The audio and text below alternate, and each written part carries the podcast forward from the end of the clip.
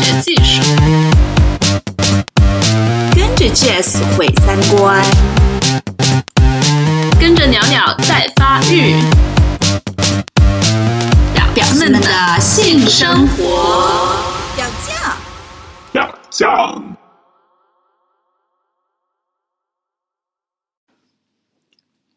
大家好，我是鸟鸟。这一次我邀请了两个年轻的朋友来谈一下他们呃，就是做果儿的经历。其中一位朋友有亲身向偶像献身的故事。好，就是四火，先跟大家打声招呼。Hello，大家好，我是四火。嗯，对，已经听到他好听的播音腔了。然后还有一位叫拖鞋。Hello，我叫拖鞋。嗯，好，先请四火说一下你怎么向偶像献身的。嗯，就是那个时候十七岁，然后嗯，在高中嘛，社会经历也特别的少，然后就玩配音，配音圈就有那些声音特别好听的人，然后就会追捧为会被追捧为大神。然后我又是个声控，所以我就不可救药的不小心爱上了一个大神，然后我就想说，我爱上他，我就要去见他。然后临行前，他的朋友就跟我说：“啊，你要当心哦，你一个小姑娘跑到外地。”然后当时我就心里一紧，然后我就很 蠢的，我就跟那个大神说了，因为我们当时是暧昧的关系，然后我就跟他说，他他就非常生气，说不如你就别来了。然后我就想说，哦，我好像让喜欢我的人伤心了，然后我就不由分说就马上订了机票，然后就过去了。真是个有钱的果儿啊！呃，因为呃，然后然后那个时候到了那边之后呢，他来接我，然后。其实我看到他的时候，我就觉得人还是比较普通的，就并没有大家被大家神化成一个非常，嗯，呃，特别夸张的一个对象。但是我见到他之后，还是觉得很喜欢他，因为觉得那种少女的喜欢的感觉嘛。然后我跟他直接上了酒店，然后上了酒店之后呢，我们两个，我现在还记得非常清楚，因为那是我其实应该可以算是我人生中第一次跟性沾边的经验。然后我就跟他两个人坐在坐在床边，我非常的紧张，因为以前家教都非常的严，然后从来没有试过和一个陌生男子跟熟悉的男子都没有单独处在同一个房间里面，然后他还是陌生的。当时我还记得那间房里面有一个电脑，然后他就说把灯关掉，然后灯关掉之后，我们两个都没有发觉旁边还有一个电脑，然后那个电脑的光就很尴尬的照在我们两个人的脸上。然后我们俩又去把那个电脑关掉，然后我就坐在床上，在一片黑暗中，我什么都不知道。然后这个时候，他就突然把我扑倒了。他突然把我扑倒了之后，他就开始亲吻我。然后我当时很紧张，我就一动不动的亲吻，被被他亲吻。然后吻完了之后，他并没有进一步的动作，然后我就愣在那儿。然后他就开始摸我的胸部。摸我的胸部完了以后，就开始抚摸我的全身，但是他并没有做进一步的动作。做完这些之后呢，我们俩就开了灯，然后就出去吃饭了。然后那天晚上回来以后呢，我不记得是怎么开始了，但是我们就开始就对他身体进行探索。探索完了以后呢，在接下来的几天，我们两个都做了。除了插入之外的事情，那是我第一次见到一个男人的阴茎，那是我第一次为一个男人用手打飞机，那也是我第一次用口跟一个男人口交。然后我跟他做的时候，其实就还是有带着满满的爱意和喜欢跟他做的。嗯，其实我见到他就之后呢，我也没有跟很多人说，因为有一种喜欢一个人就想要把它放在眼前，就想要把它私藏起来。也，其实当时心里面有想过跟大家说，哇，你看我就跟这样一个男神在一起，哎，你们看你们这么喜欢的男神，我跟他在一起。但是后来想说，还是想把这份感情私藏在心里面。然后其实还蛮有意思的是什么？因为我之前没有任何的性经验，没有任何的性经验之后呢，他不愿意插入我，他说我要对你负责。然后他说我年纪已经这样了，我觉得我不合适和你在一起。然后听到以后我就。还挺失落的，因为我想过那个时候特别的纯真，觉得可以为了他等待，或者是可以为了他付出。然后他可能看到我的失落，就说：“不如我也来让你爽一下吧。”然后他就开始呃帮我在嗯用手指在我的阴蒂和会阴的部分按摩，然后我当时什么都不知道，非常的紧张，就有一些全身都有出汗。然后我问他什么样才算做高潮，他说他听前女友说有东西感觉热热的要出来了才算高潮。然后我当时我就很用心的体会，然后他的手劲还蛮强的哦，他就一直律动，大概过了十分钟，我就觉得有那种。嗯，很热的感觉要出来，然后我就觉得还蛮紧张的。然后那阵感觉过了之后，我觉得非常的疲惫，然后我就叫他停下了。然后他就还蛮还蛮奇怪的说了一句话，他说：“哦，我觉得你应该到了吧。”然后，然后我就不知道该说什么，我就转过身去，还很疲惫的就睡下了。但是从那以后就开启了我的自慰经历，因为我就发现，哎，原来这个样子可以让自己很快乐，然后就开始这样自慰经历。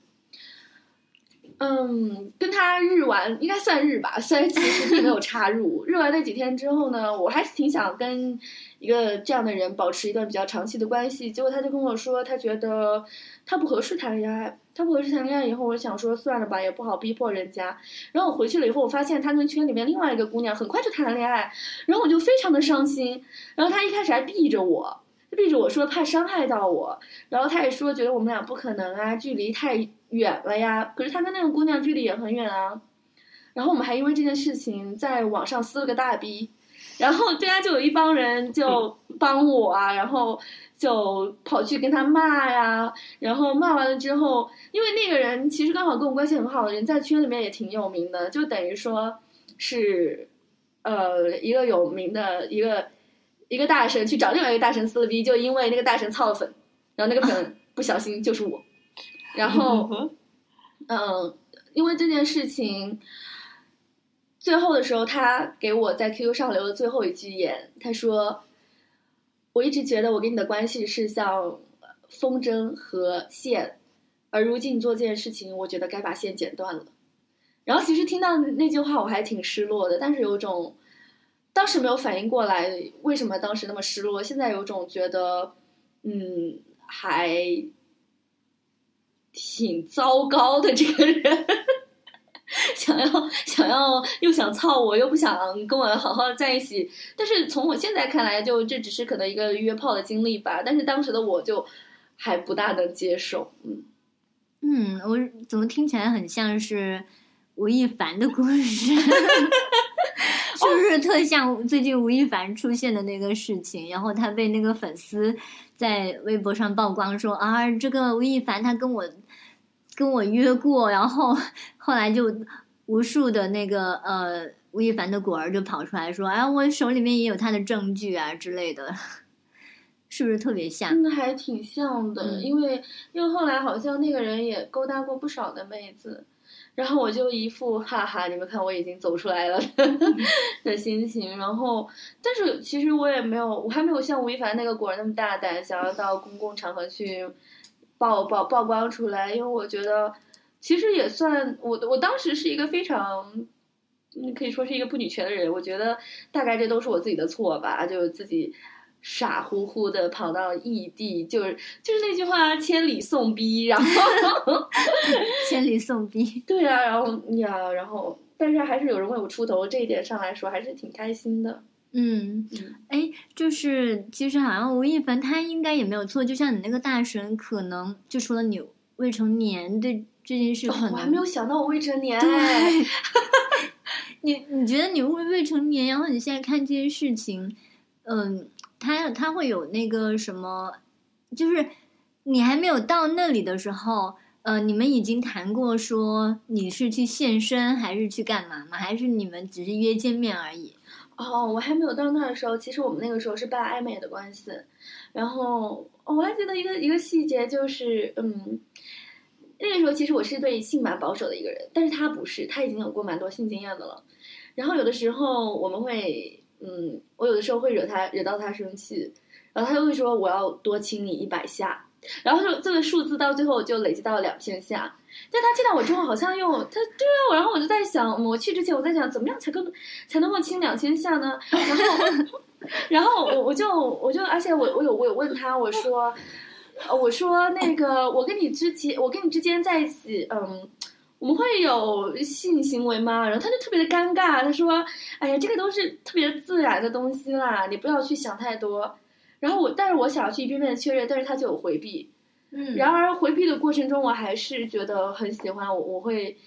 我相信他就会给我一个蛮蛮美好的结果，然后我还是去了。你觉得他是为什么会回避这个问题呢？他不是因为如果他有经验而你没经验的话，他可能会主动找你谈这个问题，说你来了，我们要不要做什么呀？你会不会允许我做什么呀？这些。他可能怕把我吓走吧。哦，嗯，对，我觉得这就是吴亦凡们的 苦恼，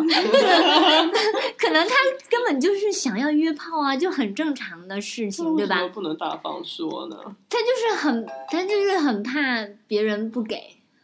哦，就像是很怕把四火吓走一样。他真的，他真的怕把我吓走，所以在我很直接的问的时候，他都比较比较回避，然后还会生气，说你怎么可以，你怎么可以就怀疑我，觉得我要对你做出什么不轨的事情？然后结果，但是到那个那个那个氛围之下，我就不得不被他半推半就的做了。嗯，其实也不能全怪他。我现在想起来，嗯，我自己可能也没有想清楚，也并不知道底线在哪，然后就和他做了。嗯嗯嗯，所以其实你当时你是觉得他还是算是开启了你的那个性的那个历程了，是吧？嗯，对，他是我性的启蒙师。嗯嗯，所以有的时候我也觉得说，那个所谓的未成年这个标准，其实就是以前成年不是都二十岁还是多少的，现在是慢慢降低了那个年岁了，然后嗯，也不一定说就是未成年就没有那个性自主权了，是吧？嗯，我觉得这跟个人的个人的那个观感有关系。有些人可能到二十五六还不知道性是个什么东西，这种是，对这种，那第一次呃那个性对他的冲击，可能还比一个十五六岁就饱览皇书的那个，就像我，饱览皇书这么一个性的冲击要大很多。所以我不觉得一个嗯年限，比如说十八、十九这么一个年限能代表什么。但是我觉得它的那个代表性可能在于人身体器官的成熟吧。嗯，就比如说你最好在多少岁以后再展开性行为，嗯可能对还是对身体会有一定的影响。嗯，我觉得这个还是蛮合理的。但是对于心理上的那些东西，我觉得真的是因人而异。可能就不一定以那个年龄为标准。对，哎，那就是呃，可能就是像吴亦凡，他可能对那个媒体说，呃，我就喜欢像天使一样纯洁的女孩儿啊。嗯但是可能他真正约炮的时候，他就想要在床上就是很风骚浪贱的女孩儿。嗯就是当这种事情爆出来的时候，我们通常会因为她实际上在做的事情跟她表面上塑造的那个形象不太一样。嗯因此才让她的形象打了折扣，未必是因为她真的去操粉或者是约炮，对吧？？嗯嗯那你那时候有发现你的偶像跟跟以前有什么不一样吗？就是你见到他的时候，就我我我确实，我觉得我其实细究来看，我可能我的心态跟吴亦凡的粉丝差不多吧。他真的就是要打着跟我谈恋爱的呃旗号来跟我进行那些呃性方面的事情，然后日完我之后就说啊，我觉得我跟你不是很合适啊，但是我还是可以跟你保持联系呀、啊。我以后有了女朋友，可是你来找我的时候，我也不会亏待于你呀、然后当时很小的我，我就没有反应过来，我觉得哇哦，他这么爱我，愿意背着他女朋友出来见我。但是我现在想起来，他呃，他可能应该说的不是开放关系吧？他当时，当时这个词还没有流行起没来有。这么对，然后他就是想，他就想要有一个随时随地的供他出轨的备胎而已。然后，所以我就觉得你日我可以啊，你可以，但你不要打着亲密关系的旗号，因为他嗯当时跟我的暧昧，包括后面那个，其实是很情感的伤害。然后我觉得非常虚伪。嗯，呃，但有时候真的是好像是在一种信息不对称的情况下，比如说男性。他对于那个呃情感方面没有那么多的那种幻想，然后女嗯。性就更多被灌输说啊什么要找白马王子啊，拥有一生的爱恋啊，这种。就是那种信息不对称，或者是那种教养以两种不同标准的时候，嗯。好像女性的那种教养就变成了她的一个软肋了，然后很容易被利用。哎，是，而且当时圈里面有个风气就是，啊，你作为粉儿，你去去去找你那个大神什么，你就大家默认你肯定会被操，但是我们这些女粉儿就一点一点概念都没有。去的时候基本上都是抱着哦哇哦，就是那种幻想的心态去的，但是好像在他们的圈子里，就是他们那一群，呃，大男神圈，对男神大神圈男神圈，就是说啊，你来了，你来都来了，肯定就是要来，就是来送炮的，就是默认的是吧？对，但是我我其实哦我并没有意识到这一点，而且我们大家都没有想过这一点，嗯，就就可能只是想要去单纯的见个面而已。然后甚至我们当时还在我其实我走之前还在跟他讨论他到底要不要和我睡一起这个问题。就你们之间是所以你们有权利关系吗？哦，我们应该是有权利关系，因为当时我开了一间大床房，其实我可能不一定想让他跟我一起睡的，我可能只是想说你白天过来陪陪我，晚上你就走吧。就我当时幻想的是一个很很纯真的，很呃不能说纯真，就是没有性的一个情况。嗯，但去到那儿一关灯，就就什么什么都来了，就然后我我当时也就也没有抵抗，因为我觉得还是喜欢这个人的，然后不想让他不开心，嗯，哦，他没有跟你说过这件，事没有聊过这件事没，有反而明说这件事。好像还有点逃避这件事情。对，然后他都只是局限在亲吻，因为他知道我有过，呃，我有过亲吻的经历，嗯，嗯就是你们那个呃配音圈里面的这些大神，就是和你们的这些粉丝，好像就是距离都挺近的。对，挺近的，但是有些人也会变变得比较高冷，嗯。就是，嗯、如果你跟他，如果你也是圈儿，就是你也你也是去配音的，然后你配的也熟，嗯就。就会跟他熟，基本上都是看看人气，嗯。人气高的人跟人气高的人都认识，然后平常旁边一群呃小粉丝，我们那个圈里面称这种小粉丝叫小透明。然后，然后小透明们基本上就会被他们忽视，然后如果有机会跟他们说上一句话，就会很开心啊。然后甚至这个圈子最后发展成那种啊，小透明会不一定是小透明，就是人会觉得啊，我认识这个这啊这这那那些大神，然后我你看我多牛逼，其实是一个非常虚的东西，然后也是一个非常不值得拿来说的东西，但是我们就那么一个局限的圈子，还会有这种嗯、这种偶像潮流啊，这样子还挺挺挺奇怪的。嗯，可能在那种摇滚圈、什么民谣圈那种操粉的那种 行为是更多的。，对，是的，嗯嗯，而且就整个呃，我有一个比较喜欢去音乐节的朋友，然后他他们年纪比较小，但是就听说呃这里是音乐节，然后音乐节附近全部都是约炮场所，就甚至可能他们晚上啊、呃在那边扎帐篷，然后也是在里面约炮，这就变成呃好像大家有个共识，去音乐节就是去约炮去玩的。音乐节等于约炮节。对，是，嗯，对啊，而且而且像呃你也会听到有很多呃民谣歌手也会有很多国儿，然后甚至有一些嗯有一些还蛮出名的民谣歌手，就是会被人喷这个问题，就是他水果很多啊，然后。然后，然后你就会看到豆瓣上面会有一些讽刺的文章，这样子。嗯，嗯我看到有一个蛮知名的民谣歌手，主要是他不但被人爆说，呃，他跟很多女粉丝睡过，而且主要爆的是他时间很短，这 人家就把他就是。就把他那个花名都叫做什么“叉啪啪”之类的，就很可怜啊。好尴尬。你知道，哦，我有，就是我有一个炮友，他其实也是弹弹吉他，也弹得很好，然后经常到处去卖唱。其实也不是靠那个为生，他就是喜欢那种唱歌。呃，然后，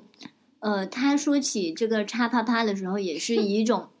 这个人时间这么短，被人爆出来多丢脸的那种感觉，而不是说。哦，这个人利用自己的那些什么名气啊，去操粉啊什么的，是什么之类的。嗯他只要是说他的性能力低下，好像就 就变成一个公共话题，要大家都来耻笑他似的。嗯，所以有的时候我觉得，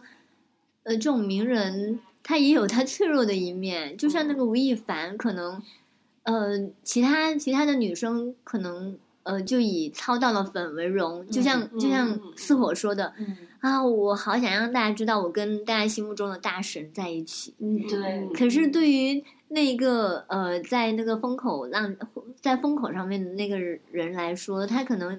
你的一个安全套或者是什么一个床罩晒出去，可能对他就造成了很大的那个损失。嗯，真的真的，因为我你还记得我刚刚说那个，就我我我跟我关系比较好的一个大神跑去撕他嘛，他超生气的，就觉得好像自己丢了什么脸啊，然后然后就觉得自己在圈里面的名声被侮辱了，他很怕把这件事情公开化的。我觉得他就是因为我公开了说了这些事情。他，然后当时旁边还有，就是我们当时在一个语音平台上，然后跟他在一块儿的那个地方还有个女粉儿，就我当着他女粉的面说了我跟他那个过的过去，然后旁边还有一个人在那里帮腔，然后他觉得特别丢脸，然后他觉得脸上特别挂不住，然后他才把我拉黑。嗯，哦，我觉得可能也是我戳到他的弱点，然后又给他那个进进一步约别的妹子这设置了障碍，然后他觉得特别挂不住，也觉得挺脆弱的吧。嗯啊，所以就是说，成为名人其实当然也有它的脆弱性，所以我都是很低调的约炮。你要就像我们我们约多少个都没有人管了，对吧？对啊，嗯，不过其实哪里都会有圈子，就是对，然后我我还我还有听说，呃，艺术圈可能他们会把这个就是出卖肉，也不能说就是就他他们会呃在年纪很小的时候，可能就会睡一些人，然后这样子呃去呃得到交换更多的资源。嗯睡一些人，然后交换资源。对，就是就是就你会你会发现，嗯，艺术生可能在高中的时候就会有很多新经历，然后他们到 他们到大学的时候，也还会呃做这样一些事情，就嗯跟一些圈里面可能比较知名的艺术家，然后。嗯，然后呃约炮啊，睡这样，然后之后再就会出名啊，或者是接到工作之类的。哎，我之前我我我之前还在豆瓣上追过一个小黄文儿，一个一个小黄文就是一个艺术生，然后在出去艺考的时候，就跟他的那个美术老师就来了一发，然后他跟他那个美术老师的那个关系。也是他那个美术老师，也是也是学校里的一个偶像，然后然后学校里有很多他的女粉儿，这都是果儿，然后你就好有两三个女生都想要跟老师发生性关系，但是就这个女生，就这个写小黄文的女生跟那个老师成功发生了性关系，然后跟他在口交的时候，然后还打了电话到另外一个也想被这个老师操的女生的手机上，然后就发出口交的声音，然后还让他。哦然后还有那个女学生听到了他和那个老师的对话，然后他觉得心里面特别爽，然后那个女学生第二天就非常失魂落魄。哦，但是我也有听过很励志的啦，就是 就是真的有人呃有有有学生是呃做性工作，然后赚够了自己的学费的。哦哦，你说的那一种叫应该是，呃呃，那个叫什么呃，Sugar Baby 吧，就是啊，对对对对对，给他给他钱让他赚学费的那个就叫 Sugar Daddy Daddy。嗯，也算是吧，但是但是那个好像更加呃没有这么多那种包养的意味嘛，就是、就是性行为，然后性和钱的交换，对，就性和钱的交换，啊但是他可以很 OK 的去做这件事情，然嗯后然后完成他的学业。对啊，我觉得也挺好的。对，其实就 觉得，但是你看，但是你看，操粉这个就除了心理上的一时的爽感，还能给你带来什么？也没有钱呐、你要连我偶圈子也很小，对啊，你偶像要给我钱，我也很开心。似火的故事跟吴亦凡的故事真是挺相近的，然后也有很多的朋友总是在问三位女主播怎么约，愿不愿意跟她约。其实你真正操到了我们，也许就发现也不过就是个普通人。但是我真的很好奇，就是想要跟我们约的人，你到底看中了我们哪一点？好，如果你愿意的话，就在微信的后台或者微博的后台回复我，拜拜。大家可以在荔枝 FM 收听我们的新节目。